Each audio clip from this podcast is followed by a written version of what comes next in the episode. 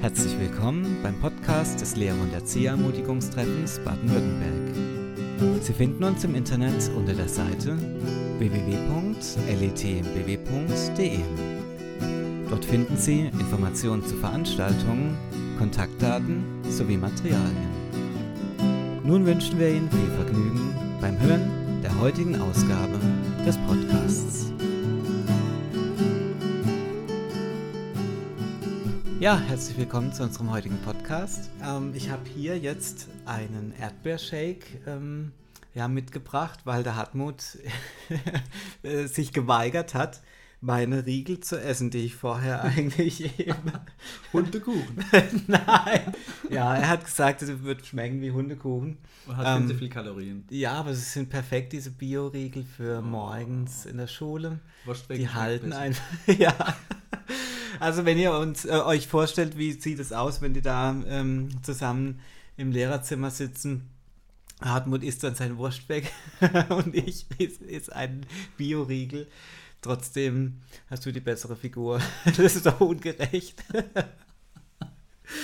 ja, ähm, ich habe vor ein paar Wochen an Pfingsten, habe ich ähm, dich im Fernsehen gesehen, Hartmut.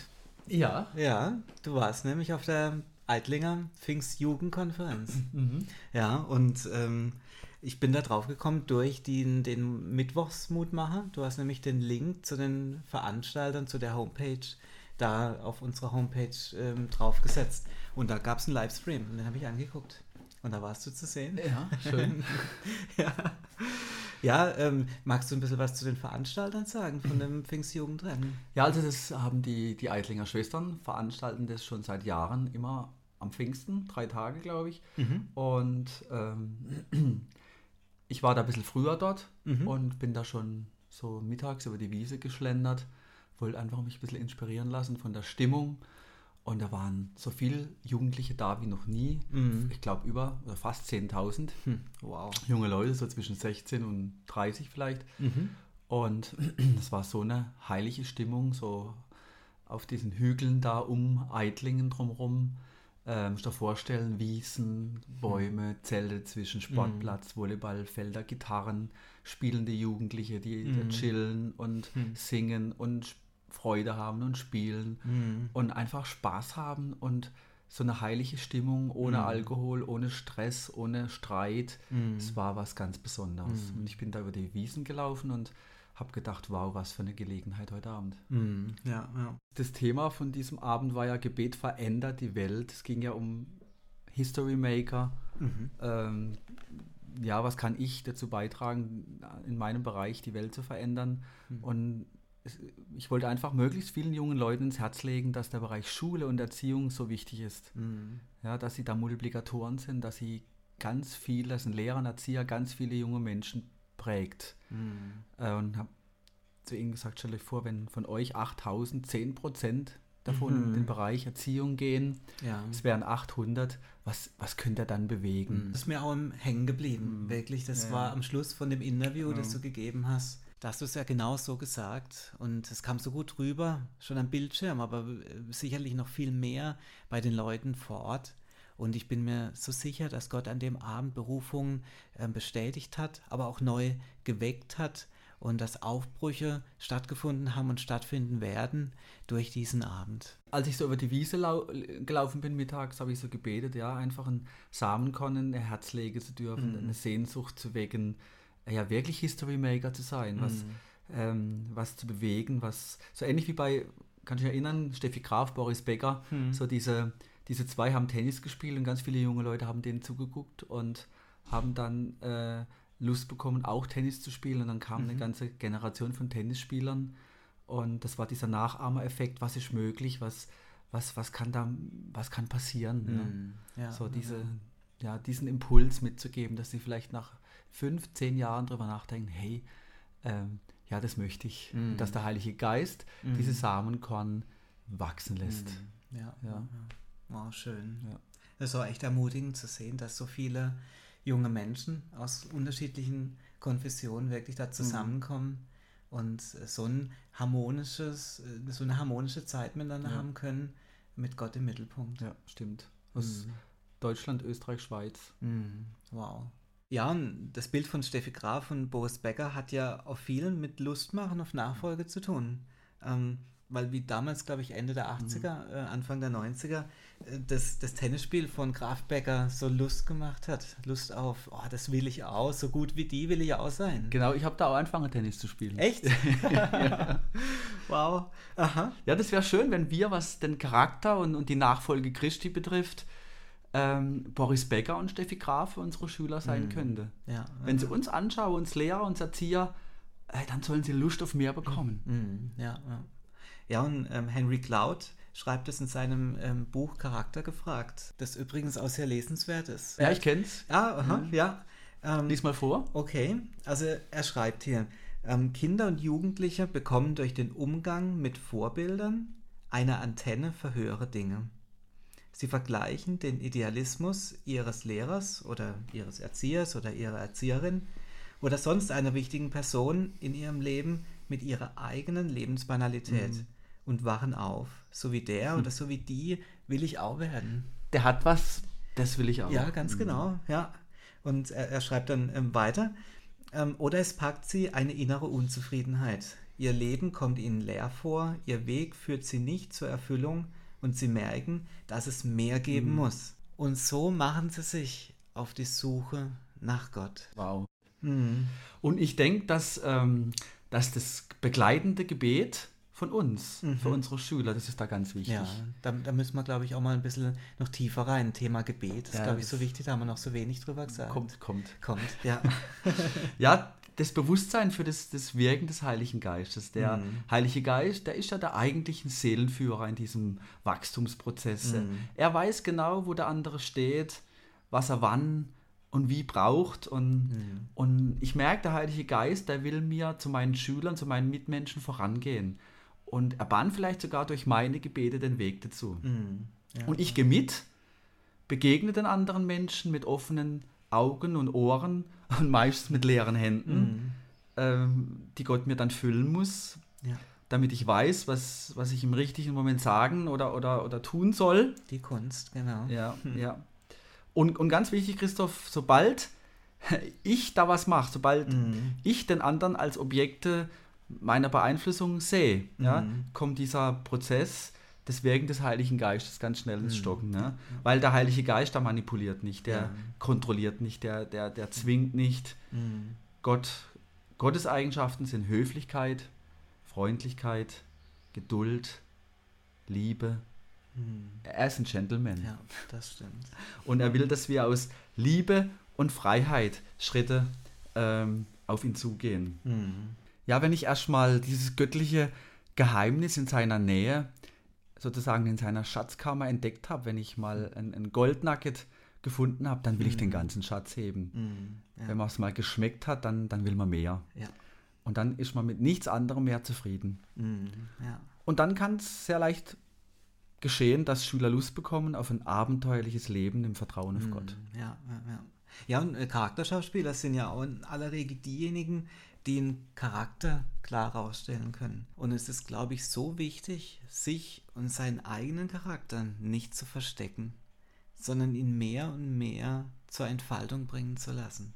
Und nicht ein gleichförmiger, ganz braver Christ zu sein, sondern ich kann nur dann ein Vorbild sein, wenn ich auch das Abenteuer lebe, mhm. das Jesus für mich gedacht hat.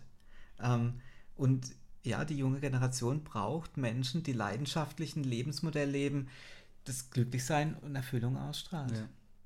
Und ähm, das ist, finde ich, ein ganz anderes Bild von, von einem Christ. Ähm, alles andere als dieses langweilige Leben, äh, in dem alles, was Spaß macht, verboten ist. Also wo ich diesen, in Anführungsstrichen, Zeigefinger mhm. Gott habe, ja, der mir alles verbietet, ja, ich darf nichts. Ähm, er möchte nur, dass ich ganz korrekt und alles richtig mache und keinen Spaß dabei habe, sozusagen. Ja, im Gegensatz zu einem Leben als Abenteuer, wo es, wo es Kämpfe zu bestehen gilt und er mich ähm, und meinen Charakter ähm, währenddessen noch verändert. Ja, Charakter, die Gott geformt hat, sind Originale. Ja, ja. ja.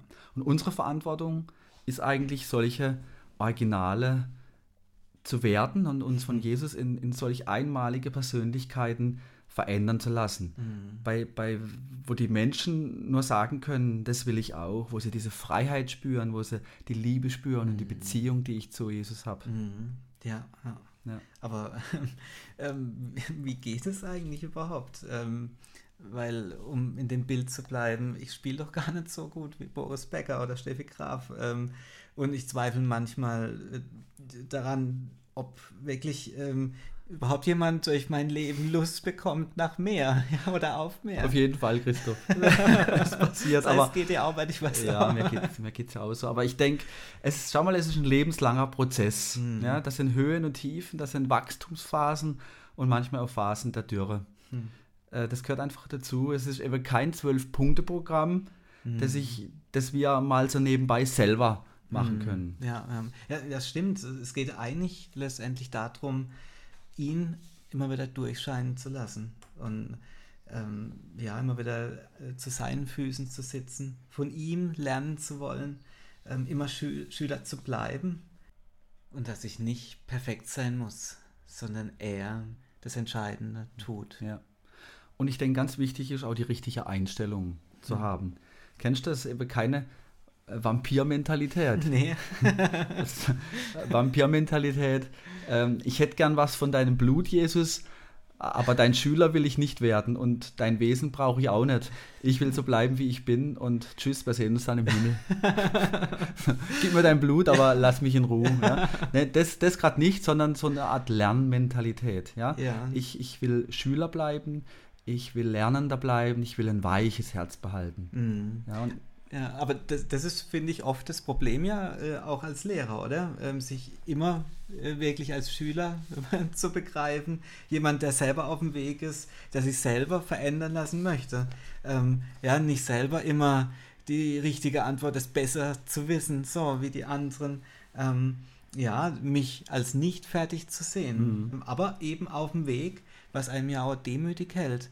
Ähm, das finde ich ist als Lehrer ähm, sehr äh, herausfordernd, weil man ja oft da vorne sozusagen die, die Zügel in der Hand mhm. hat. Mhm. Aber wenn, äh, wenn man das wirklich lebt äh, und wirklich authentisch mhm. vor, den, vor den Schülern so ist und die das spüren, glaube ich, kommt ein ganz anderes Verhältnis zwischen Lehrer und Schüler mhm. zustande. Eine mhm. ganz andere Stimmung im Klassenzimmer auch. Mhm. Wenn, wenn beide sich als Lernende begreifen ähm, aber eben in unterschiedlichen Lektionen gerade unterwegs sind. Mhm. Ähm, und wir uns nicht als etwas Besseres und nicht als arrogant äh, sozusagen ähm, betrachten oder als arrogant dann rüberkommen, ähm, sondern selber uns als Le Lernende mhm, sehen. Mhm, ja. Ähm, und das ähm, dann so wiederum die Lernatmosphäre prägt, dass äh, man vielleicht dadurch auch ein ganz anderes Standing vor der Klasse hat, auch mhm. mal Fehler machen zu dürfen mhm. und äh, nicht diesem Anspruch äh, gerecht werden zu müssen, mhm. immer alles richtig machen zu müssen und wehe, ich mache den kleinsten Fehler,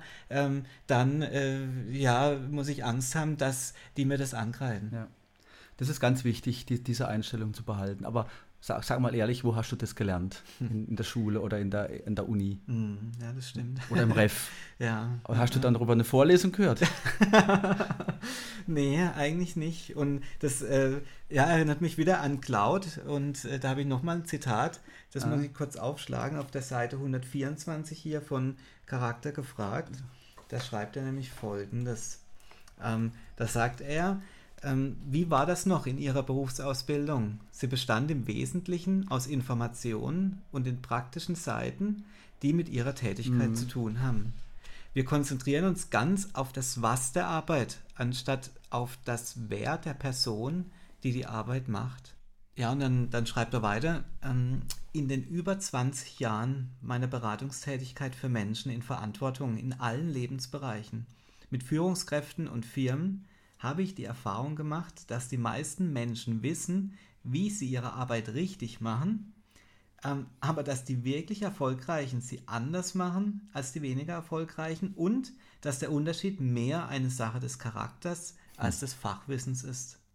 Aber Hand aufs Herz, wie viele Kurse in Ihrem Studium oder in Ihrer Ausbildung waren dem Thema gewidmet, wie man sich als Person entwickeln muss, damit die Dinge gelingen?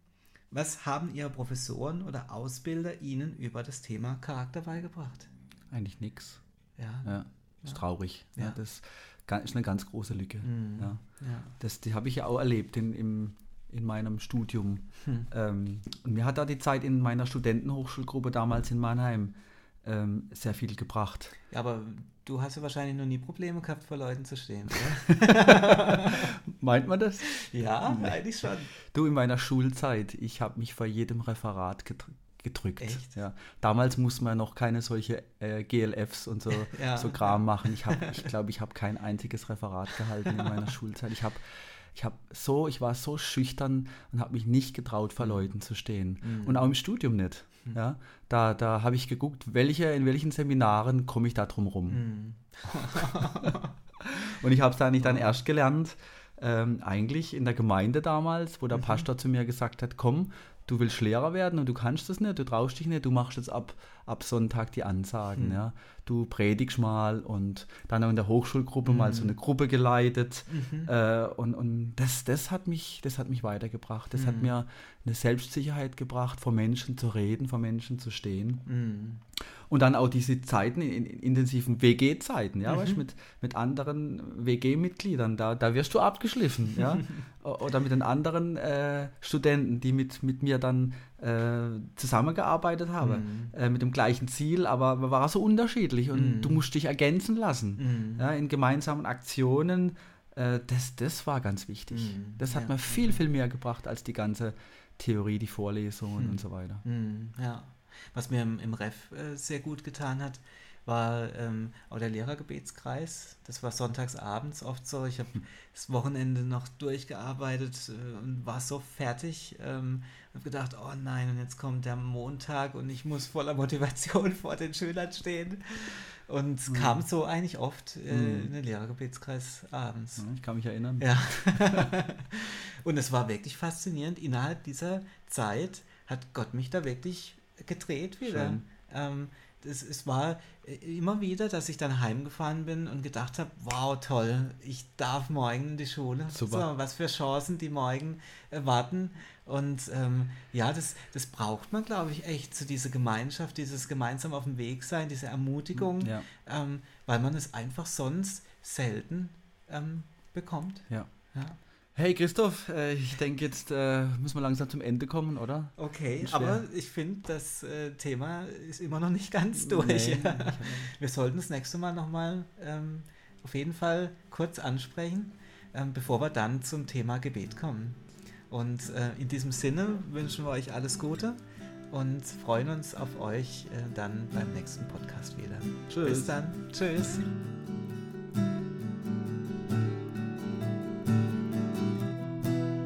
Herzlichen Dank, dass Sie bei unserer heutigen Podcast-Folge mit dabei waren. Auf unserer Homepage www.letbw.de finden Sie zusätzliche Informationen zu einigen Podcasts sowie Artikel zu weiteren Themen. Wir würden uns freuen, Sie zu unserer nächsten Podcast-Folge im kommenden Monat wieder begrüßen zu dürfen.